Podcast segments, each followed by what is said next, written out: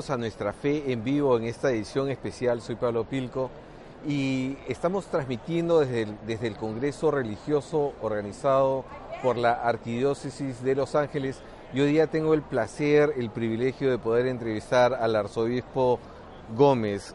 Su Excelencia, muchas gracias por estar con nosotros. Claro que sí, mucho gusto. Un saludo a todos los uh, televidentes y radioescuchas de IWTN. Eh, Su Excelencia, usted sabe que nosotros siempre comenzamos este programa con una pequeña oración y queremos encomendarnos al Señor, queremos encomendarnos a la Virgen para que todo, lo todo aquello que nosotros digamos o, dejemos de decir también sea para edificación de, de, los demás. Dios te salve María, llena eres de gracia, el Señor es contigo, bendita tú eres entre todas las mujeres y bendito es el fruto de tu vientre Jesús. Santa María, Madre de Dios, ruega por nosotros pecadores, ahora y en la hora de nuestra muerte. Amén. Su Excelencia, muchas gracias por, por estar con nosotros.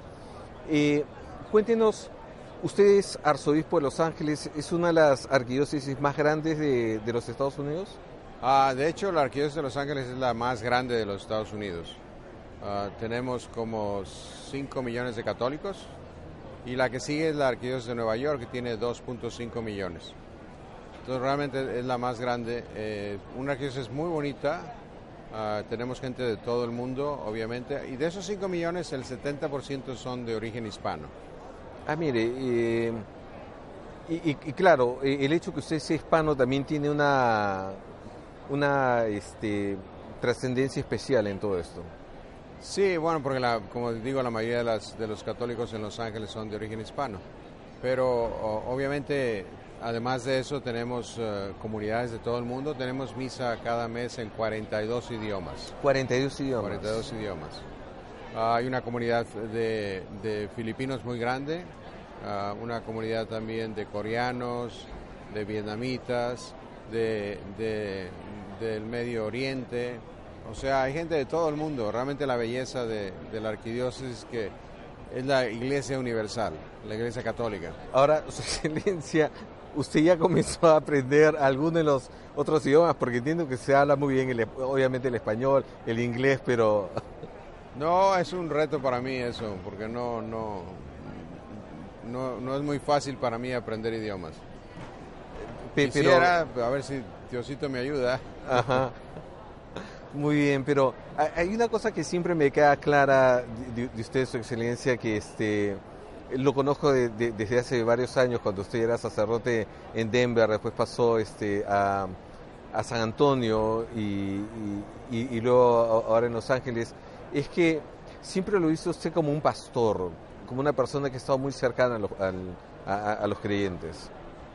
Sí, bueno, realmente lo, la, la, la, tarea de los obispos en los Estados Unidos es, es un, un reto muy grande, porque sobre todo por la parte administrativa las parroquias y las diócesis y arquidiócesis tienen una, una, una, eh, parte administrativa muy, muy uh, grande y complicada.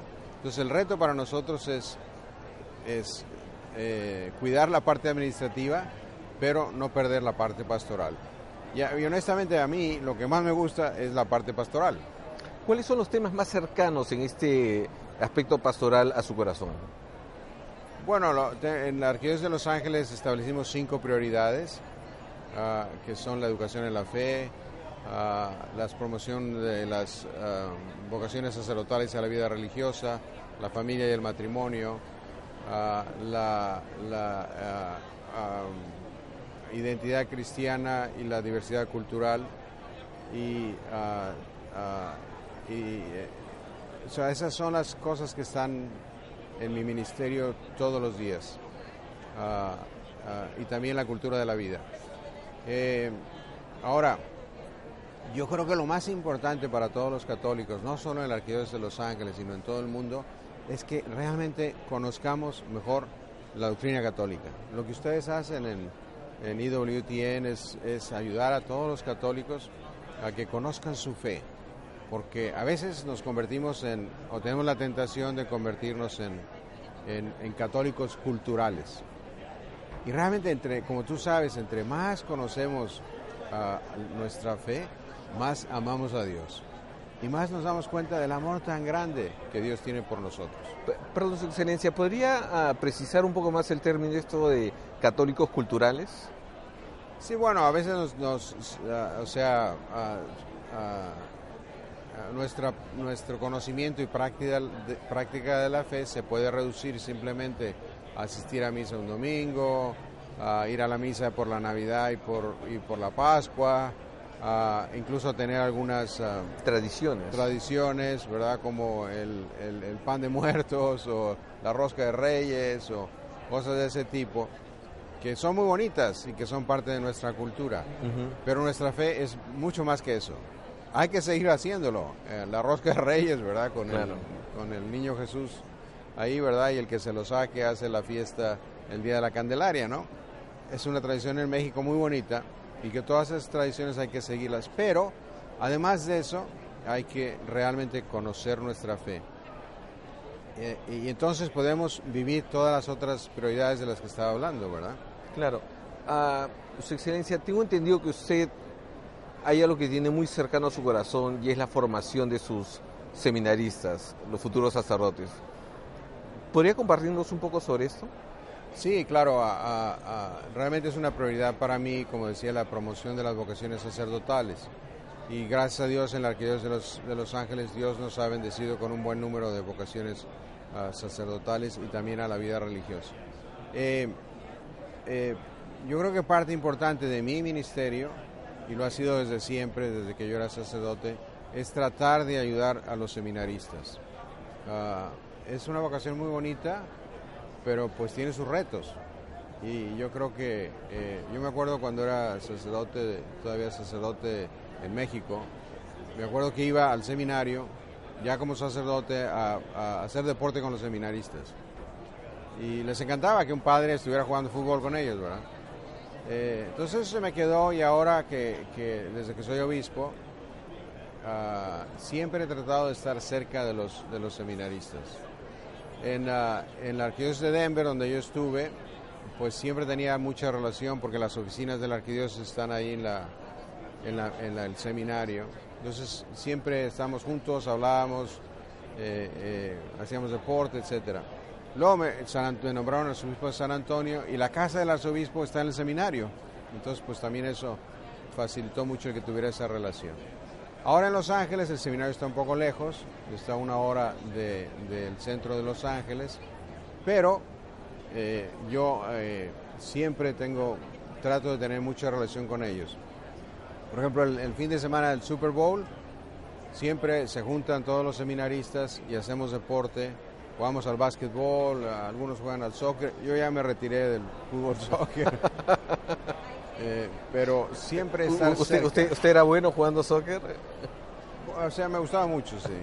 sí era, o sea, jugaba bien. Estuve en la selección del colegio, por ejemplo, y eso. Ah, o sea que le entraba muy bien a sí. la pelota, sí. Bueno, entonces me cuenta que usted lo, eh, en, en, este día del Super Bowl este, se reúne con los seminaristas. Sí, luego cada semana trato de ir al seminario. Uh, tengo todos, uh, normalmente en Estados Unidos tenemos un, un día libre y yo siempre trato de ir ese día libre a estar con los seminaristas informalmente. Además tengo reuniones con ellos, ¿verdad? Voy, tengo una, una comida o cena con los seminaristas por su, de acuerdo con su clase, con su, con su ahora, orden de... Ahora, ¿por, ¿por qué usted ve la importancia de hacer este esfuerzo extra? Bueno, porque a mí me ayudó siempre mucho el que los sacerdotes y los obispos estuvieran cerca de mí en mi, en, mi formación. Y yo creo que también porque a la larga, ¿verdad? Ellos, los, los uh, seminaristas tienen que ver sacerdotes, obispos, que, que les, uh, que les muestren, ¿verdad? La belleza de la, de la vocación sacerdotal. Un sacerdote alegre, un obispo alegre, un obispo que, que, está con la gente, como lo, hemos, lo, vemos en el Papa Francisco, ¿verdad? Claro. Qué ejemplo tan bonito, ¿no? Uh -huh. uh, eso como que cambia la, la, la, la, relación y nos hace ver que pues todos estamos unidos en el servicio de Dios y de los demás. Claro. Su Excelencia, quería preguntarle sobre otro tema que es un, un poco polémico, que es el asunto de... Eh, la realidad de los inmigrantes. usted es uno de los grandes eh, defensores y propulsores de una, de, una reforma sobre la inmigración, que de hecho es un tema complejo, digamos. Eh, eh, mm, yo no veo una solución fácil a, eso acá. ¿Podría usted comentarnos sobre eso? Sí, claro. obviamente estamos todos muy preocupados por la situación actual en los Estados Unidos. Ah, la, ah, la realidad de las, de las órdenes ejecutivas que, que eh, el, el, actual presidente Trump ha promulgado, pues han creado una inseguridad y un miedo grandísimo entre los, los inmigrantes que no tienen documentos.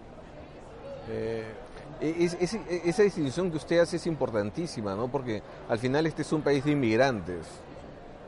Totalmente, los Estados Unidos históricamente es un país de inmigrantes y, yo te, pongo un ejemplo. Mi familia, por el lado de mi mamá, ha estado en lo que es los Estados Unidos ahora desde 1805. Era España entonces, ¿verdad? Claro. Luego, ya se hizo los Estados Unidos. Eh, eh, luego México y luego los Estados Unidos. Ah, siempre ha habido inmigrantes aquí y eh, históricamente es la realidad de los Estados Unidos. Claro, en los últimos 20 eh, años, 30 años, el, movimiento de las personas ha sido más complicado porque es muy difícil conseguir una visa de trabajo para venir a trabajar en, uh, trabajos de servicio, del campo, etc. Entonces se ha creado una realidad de aproximadamente 11 millones de personas que están en los Estados Unidos, que son inmigrantes y que no tienen documentos. Lo que nosotros, los obispos de los Estados Unidos, estamos insistiendo desde hace muchos años es que tiene que haber una reforma migratoria que facilite el movimiento de las personas.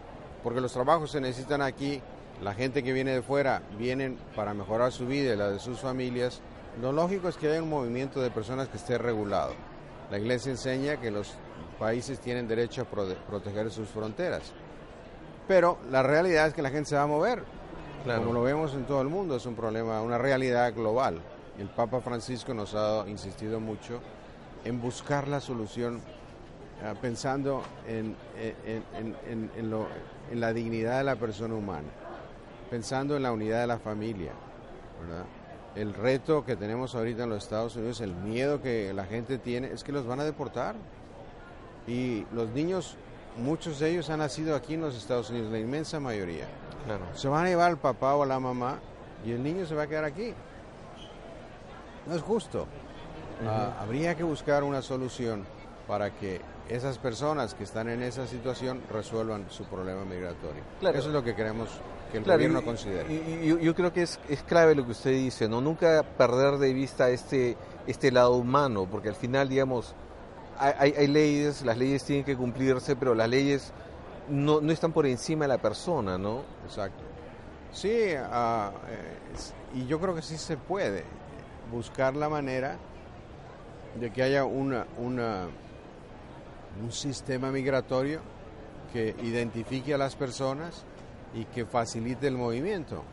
La gente que está aquí está porque quiere mejorar su familia y quieren contribuir positivamente a este país, ¿verdad? Pero hay que darles la posibilidad de que lo hagan. Yo pensaba el otro día, y lo comenté en una entrevista, estaba yo diciendo misa en, en uh, una parroquia aquí en Los Ángeles y me puse a pensar, muchísima de la gente que está aquí, en una parroquia hispana, probablemente no tengan documentos. Y qué gente tan buena. Vienen a misa, tienen sus familias, estaban con sus niños, participan en la parroquia, trabajan. Oye, es una bendición para los Estados Unidos el que los inmigrantes estén aquí. Si hay algunos que son criminales o han hecho cosas malas, bueno, que se siga el proceso judicial y que se decida qué es lo que las autoridades tienen que hacer con eso. Pero la inmensa mayoría son, como tú sabes, gente buena, que lo que quieren es, es, mejorar su, su, vida, su familia y el país en el que viven. Sí, justamente yo creo que es importante esto que usted menciona, ¿no? Porque eh, por ocasiones se demoniza, ¿no? Digamos, o sea, se mete a todos dentro de un mismo paquete y se demoniza a, a, los inmigrantes, ¿no? más bien aquellos que no tienen los papeles como inmigrantes, ¿no? Eh, su excelencia, ¿Cuáles son sus sueños para, para la arquidiócesis? ¿Cómo, ve las cosas, eh, digamos, para la arquidiócesis como iglesia, no? Ah, seguir adelante. Ah, es una es muy bonita, la gente participa mucho en la, en la vida de la iglesia, ah, pero hay que seguir educándolos en la fe, hay que seguir promoviendo las vocaciones y, también eh, todos los ministerios con los jóvenes, yo creo que es esencial y, en la arquidiócesis estamos haciendo un esfuerzo muy grande por promover la, pastoral juvenil, ah, porque ahí está el presente y el futuro de la iglesia. Entonces es muy importante que eso, que eso sea una prioridad. Yo veo que, les decía a los jóvenes, ahora tuvimos el jueves el Día de los Jóvenes en el Congreso y vinieron 13 mil jóvenes. 13 mil jóvenes. Sí de un tema muy bonito que era, era ah, ¿qué estás esperando para, para decidirte? What are you waiting for en inglés? Eh, yo creo que eso es lo que quisiera en la arquidiócesis, que todos los católicos nos diéramos cuenta que eh, podemos ah, vivir nuestra fe bien, que eso es lo que nos va a hacer felices, uh, que eso es lo que nos va a dar la alegría y, al final de la vida el cielo. Por eso quisiera que todos los católicos pensáramos ah, que estoy esperando para vivir mi fe mejor y compartirla con los demás. Permítame hacer una pregunta que a veces me, acosa. ¿Es posible todavía encontrar a Jesús ahora? Sí, claro, desde luego. O sea, no se nos va a aparecer, ¿verdad? pero está en, las, en, Jesús es cada una de las personas que está a nuestro alrededor, como también el Papa Francisco nos ha dicho. Ah, entonces, leyendo los evangelios, es, ah, dedicando tiempo a la oración y viendo a Jesús en las demás personas, tratando realmente de ayudar a las demás personas, es como encontramos a Jesús que está vivo, que está presente en nuestras vidas, que quiere caminar con nosotros que nos quiere acompañar y que es el que realmente nos, nos da la felicidad. Su Excelencia, quisiera hacerle otra pregunta un, poco más personal. Eh, ¿Cómo transcurre un día de, de, del señor arzobispo? Ah, ¿Quieres que me confiese aquí, verdad? No, no, no, no. Eh, eh, pero en todo caso, si lo hace, sepa usted que no puedo darle yo la absolución. No, eh, me levanto temprano ah, y trato de, hacer un rato de oración en la mañana, luego la Santa Misa, que a veces es en la catedral o a veces en otra parroquia, ah, y luego tengo que ir a trabajar porque la parte administrativa es muy grande. Eh, eh, depende de las circunstancias, a veces estoy más horas en la oficina o menos, y siempre trato de dedicar varias mañanas o tardes a labor pastoral a, a, ir a, uno de los, de los colegios católicos en la arquidiócesis, a, decir la misa o a tener una reunión. entonces siempre quiero balancear la parte administrativa con la parte pastoral. Trato de rezar el, rosario todos los días y, eh, y, trato de que todo el día se convierta en, oración. No es fácil, ¿verdad? Porque hay muchas distracciones. Pero más o menos esa es la estructura de mi día.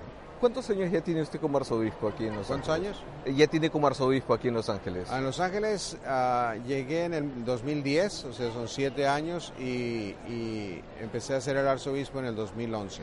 Ahora, digamos, por el tamaño de la, de, la arquidiócesis, ¿usted ha podido llegar ya, digamos, en este esfuerzo pastoral a todos los ámbitos que usted quisiera? Sí, pero me faltan más. Eh, tenemos casi 300 parroquias en la arquidiócesis y cinco zonas pastorales. Entonces yo creo que he ido como a tres cuartas partes de todas las parroquias. Pero claro, siempre hay posibilidad de hacer más. No, claro, y además yo, entiendo que una vez que usted, digamos, ha terminado con la lista, la lista comienza nuevamente, ¿no? Bueno, y el tráfico de Los Ángeles es un poco complicado. Muy bien. Ah, su excelencia, ¿Qué consejo le daría a usted a aquella persona que está buscando a Dios? Ah, ah, yo diría primero que nada que, que sepan escuchar, que en lo que les sucede todos los días ah, se acuerden que Dios les está hablando a través de las demás personas, a través de los éxitos y fracasos de cada día. Y ya que escuchen, que reflexionen y que, y que eh, tomen la decisión de hacer siempre la voluntad de Dios. Yo creo que lo más importante es eso, el, no perder la relación con Dios. Y para eso necesitamos hablar con Dios y escuchar a Dios. Muy bien, y, a los jóvenes, ¿cuál es su mensaje para los jóvenes?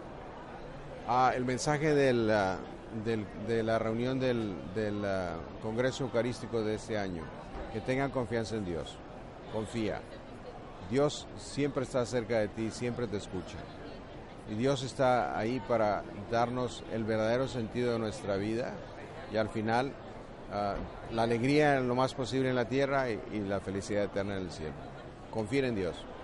Su excelencia, la verdad que quiero agradecerle muchísimo por, por haber tenido la deferencia con nosotros de compartir este tiempo, por, por habernos abierto su corazón, y confiándonos esas prioridades que usted, que usted tiene y por, y por hacernos recordar eso de que debemos de confiar en Dios, porque Él siempre está con nosotros. Claro que sí. Le agradezco mucho y no sé, eh, por favor, quisiera pedirle una vez más, atreverme a que nos dé la bendición y a todos los que nos están viendo. Con mucho gusto y uh, uh, están todos en mis oraciones y les pido sus oraciones por mi ministerio aquí en Los Ángeles. Que la bendición de Dios Todopoderoso descienda sobre ustedes sus familias y su misión apostólica en el nombre del Padre y del Hijo y del Espíritu Santo. Amén. Su excelencia, muchas gracias. Y por favor, ustedes ya saben que pueden comunicarse con nosotros a feenvivo.ewtn.com. Pueden seguirnos a través de, los de las redes sociales, ya sea en Facebook, Instagram, YouTube. Lo único que tienen que hacer es entrar facebook.com barrita EWTN español. Y muchas gracias, que el Señor los bendiga, Su Excelencia. Una vez más, gracias por haber estado con nosotros. y lo tendremos en nuestras oraciones. Muchas gracias. Gracias, que Dios los bendiga. Gracias.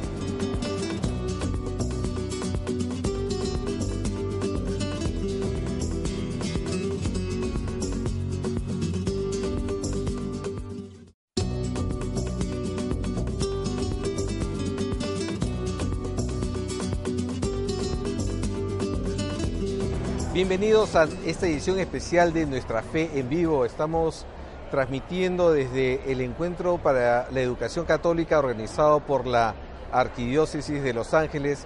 Y hoy día tengo el privilegio de tener a un invitado de lujo, que además puedo decir que es mi amigo, el Padre Agustino. Padre Agustino, muchas gracias. Pablo, siempre es un placer. Qué, qué bendición estar aquí en Los Ángeles con todos ustedes. Siento que eh, tenemos como la familia Estamos en familia. Sí, estamos en familia. Sí, padre, pero bueno, dicen que familia que reza unida permanece unida. Amén.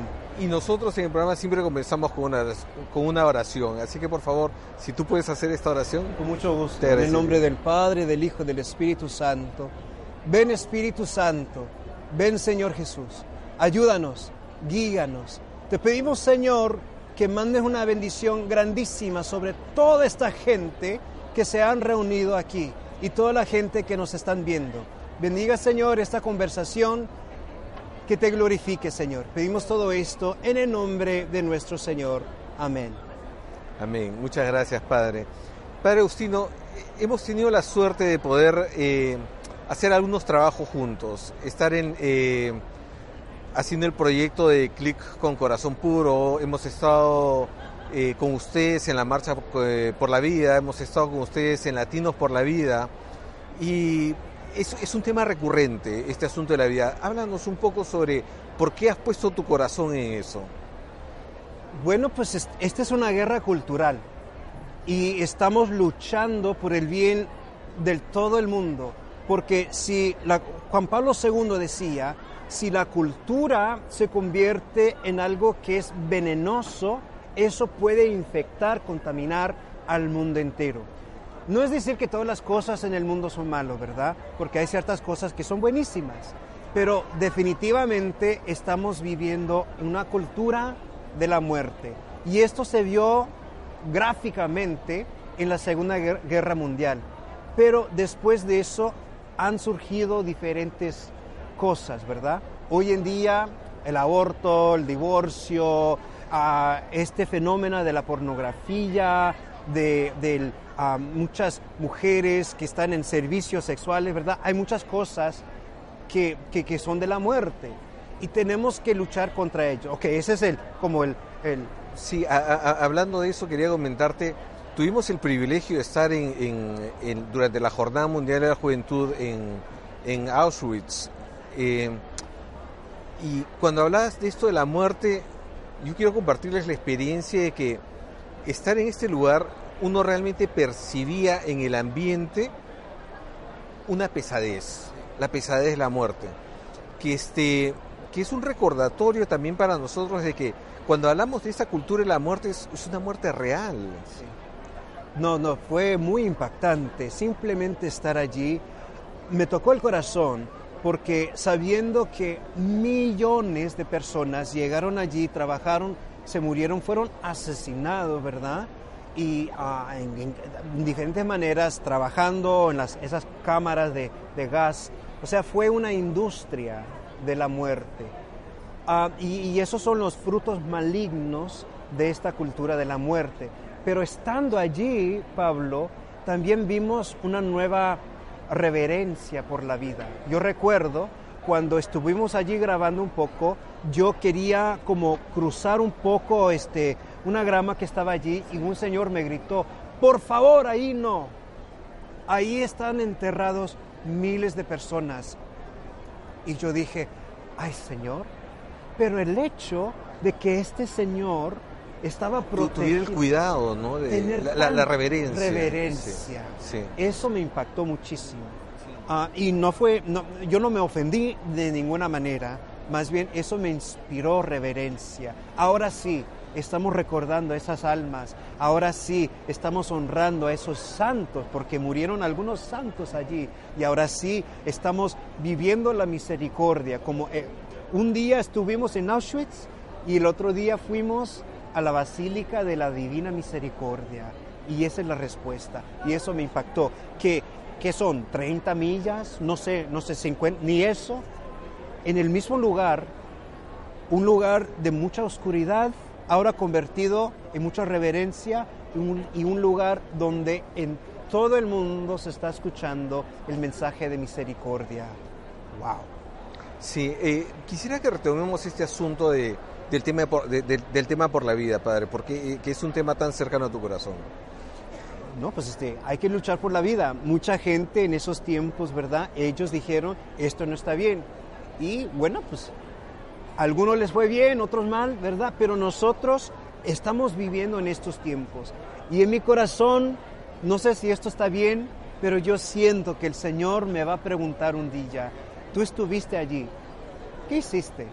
Trataste de hacer algo. Yo entiendo que, que todos tienen diferentes papeles, ¿verdad? Pero yo como sacerdote, un sacerdote joven, con mucha energía, ¿qué puedo hacer yo?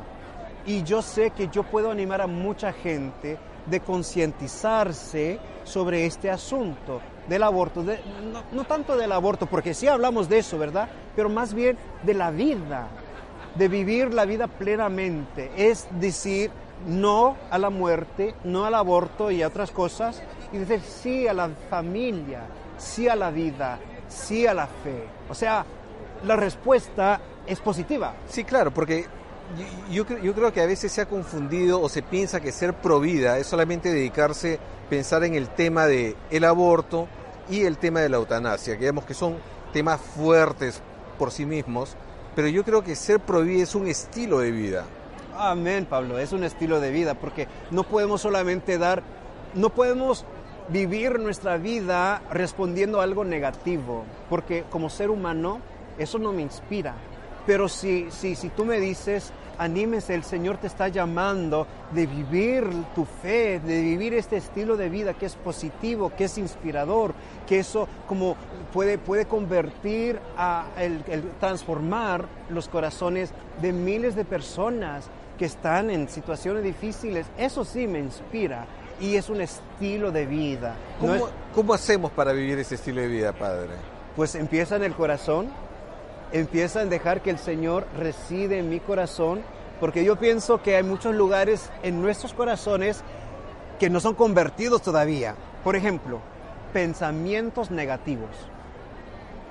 Estoy estudiando los, algunos psicólogos, esto te va a gustar, Pablo, algunos este, psicólogos ateos, judíos, están usando las escrituras para cambiar la, ah, se llama terapia cognitiva. Cognitiva.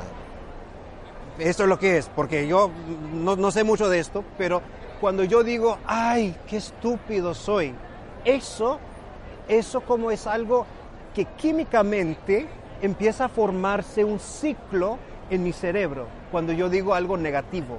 Y tenemos que tomar esos lugares y convertirlos. Y estos psicólogos están diciendo en esos momentos tenemos que introducir escritura. Ejemplo, en vez de decir yo no puedo, decir Filipenses 4:13, todo lo puedo en Cristo que me fortalece.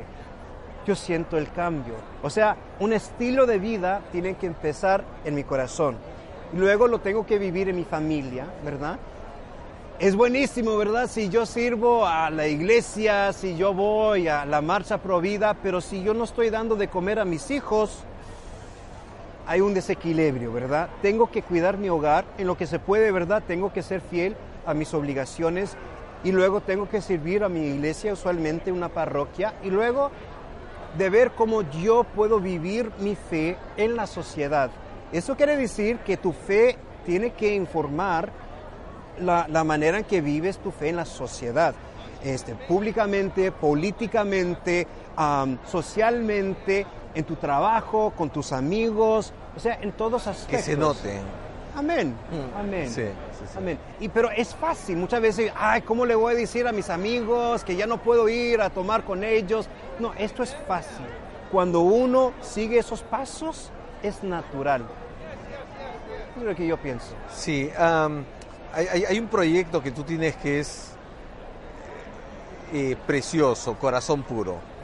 Corazón Puro. Y este y que yo cada vez que lo pienso, este recuerdo la, bienaventuranza, ¿no? Bienaventurados los que tengan el corazón puro porque ellos verán a Dios, ¿no? Sí, corazón puro. Mira, yo resido en el Bronx y en el Bronx es un lugar pues con algunos problemas, algunas. Y los jóvenes allí, muchos de los jóvenes nunca han visto un matrimonio y es como sorprendente. Yo recuerdo después de, hacer un matrimonio. Pero no estás hablando de manera figurativa, estás hablando de manera real, que no han visto un matrimonio. No han visto un matrimonio. Este mayo pasado, este, el, el señor que nos ayuda en el convento, al fin, después de mucho tiempo, se casó con su señora. Bueno, pues teníamos que buscar cómo hacerlo, ¿verdad? Porque nacieron en México, los papeles estaban por todos lados, pero se logró. Y una de las muchachas, uno de mis líderes, en Corazón Puro, dijo, esta es la primera boda que asisto. Yo dije, wow, tú tienes 20 años. O sea, tenemos que actualizar el matrimonio. Tenemos que decir que el matrimonio es bello, que es una manera de, santificarse, no en una manera negativa, pero positiva. Los casados hacen presente a Jesucristo a través de su entrega cotidiana, dice San Juan Pablo II. Pues eso se tiene que decir, se tiene que gritar ah, en, todas partes porque no la estamos escuchando. Y corazón puro, queremos formar a los jóvenes de ver el matrimonio con esa luz, que es bello, que el Señor tiene un propósito por el sexo, porque vamos a ser muy honestos, los jóvenes hablan y preguntan sobre el sexo. Y en las familias latinas usualmente dicen, ay, de eso no se habla. Ay, no, no, ay, no, no. Pero tenemos que hablar de esto, porque si no lo aprenden de nosotros, lo van a aprender en algún lugar. Y cuando ellos se dan cuenta que Dios tiene un propósito por el sexo, que el sexo es sagrado y en ese contexto el sexo es bueno, porque si es sagrado es bueno, ¿verdad? En su contexto, claro, es como un fuego, el fuego podemos cocinar, ¿verdad? O hacer incendios. o hacer incendios, sí, claro, porque es peligroso, pero tiene su propósito. El sexo tiene poder, como aquí en, en esta ciudad, eso se ve. Pero tiene un poder porque Dios lo ha creado bello, sagrado, con un propósito. Y cuando yo comparto esto con los jóvenes, ellos empiezan a decir, esto es lo que me dicen, Pablo, ¿por qué nadie me dijo esto? Yo quiero compartir esto con todos mis amigos. Y yo me quedo sorprendido, porque ellos se convierten en misioneros en ese momento. Y bueno, pues hay que darle formación a los misioneros, ¿verdad? Y, Corazón Puro le da esa formación, ese acompañamiento, porque seguimos los jóvenes. Son de diferentes parroquias, pero los seguimos. Y luego los damos oportunidades de salir al extranjero, de compartir este mensaje con los demás. Y cuando ellos salen de su contexto, que es un contexto fuerte, conoces el Bronx, y es fuerte, cuando ellos salen de ese contexto, algo se transforma. Esa experiencia de misionar los convierte aún más y regresan a su país, a su ciudad, a su barrio transformados y dicen, yo quiero hacer un cambio aquí. Qué bendición. No, además qué importante es eso, Padre, de, de tener una recta visión de la persona en, su totalidad, ¿no? No, pues eso viene de San Juan Pablo II. San Juan Pablo II nos decía, hay que ver, él dijo, todas las los problemas de la sociedad moderna vienen de una falsa idea del ser humano. De la persona. De la persona. Y, y, simplemente introduciendo la gente a, a esta realidad, eso los convierte. Usualmente los jóvenes en corazón puro dicen, aquí me di cuenta de que yo tengo una dignidad.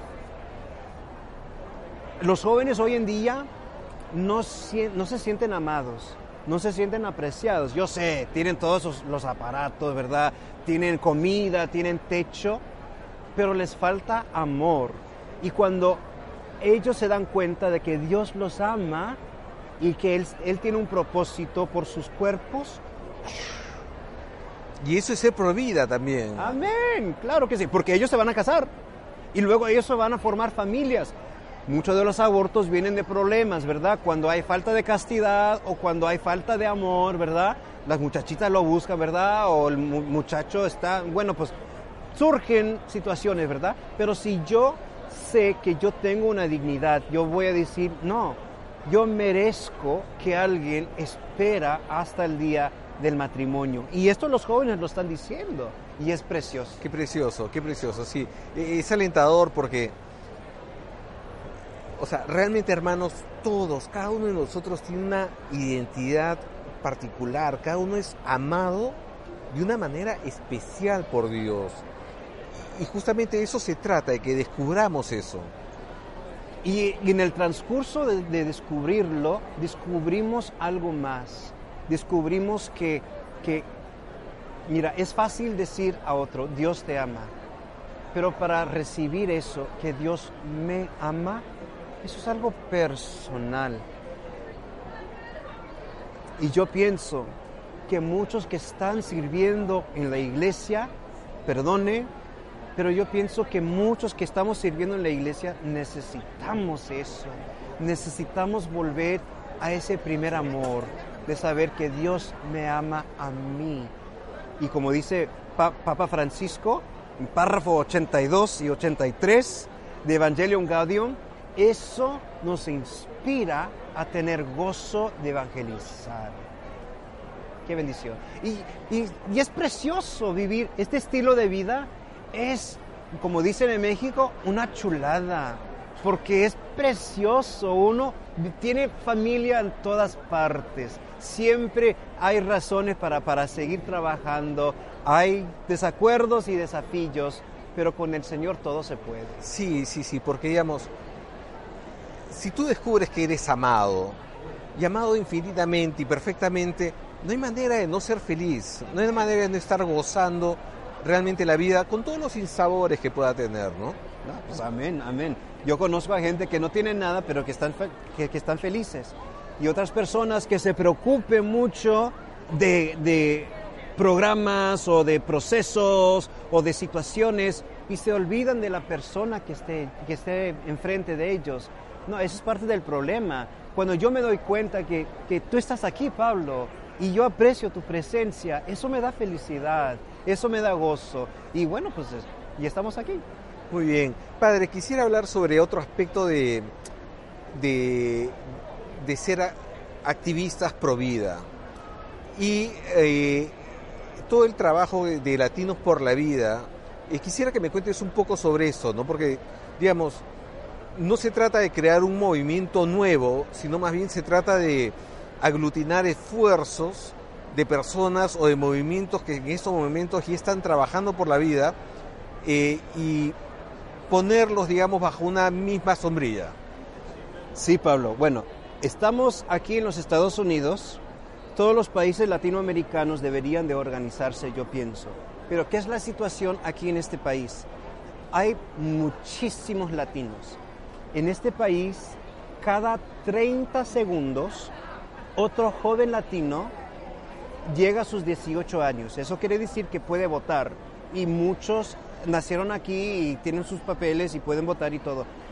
Y eso quiere decir que nosotros vamos a influir este país. Este es el país más fuerte en todo el mundo. Si nosotros los latinos protegemos nuestros valores, si queremos proteger la familia, entonces eso va a influir al mundo entero. Esto es algo muy importante y yo creo que formando a nosotros los latinos aquí en este país va a tener un gran impacto. Y no se trata de crear algo nuevo, se trata más este, de, unirnos, de, juntarnos, de decir, ¿qué estás haciendo tú en tu lugar? ¡Qué bendición! Yo quiero hacer eso en mi lugar. Ah, cuando nos unimos es, es, es algo precioso porque uno se siente ah, bienvenido, uno siente que no está solo, ¿verdad? porque eso pasa también en este país. Y, Latinos por la Vida quiere hacer eso. Queremos poner como un logo, ¿verdad? Hacerlo chulo, ¿verdad? De, darle a organización para que la gente pueda venir y luego de cambiar el mundo entero. Y eso, eso queremos hacer con Latinos por la Vida y tenemos una visión bien amplia porque no es solamente aquí en este país que se, que se necesita ayuda. Ya nos invitaron a hacer una conferencia en Centroamérica y estamos como a ver cómo hacemos eso, ¿verdad? Pero queremos hacerlo porque se necesita en todos lados.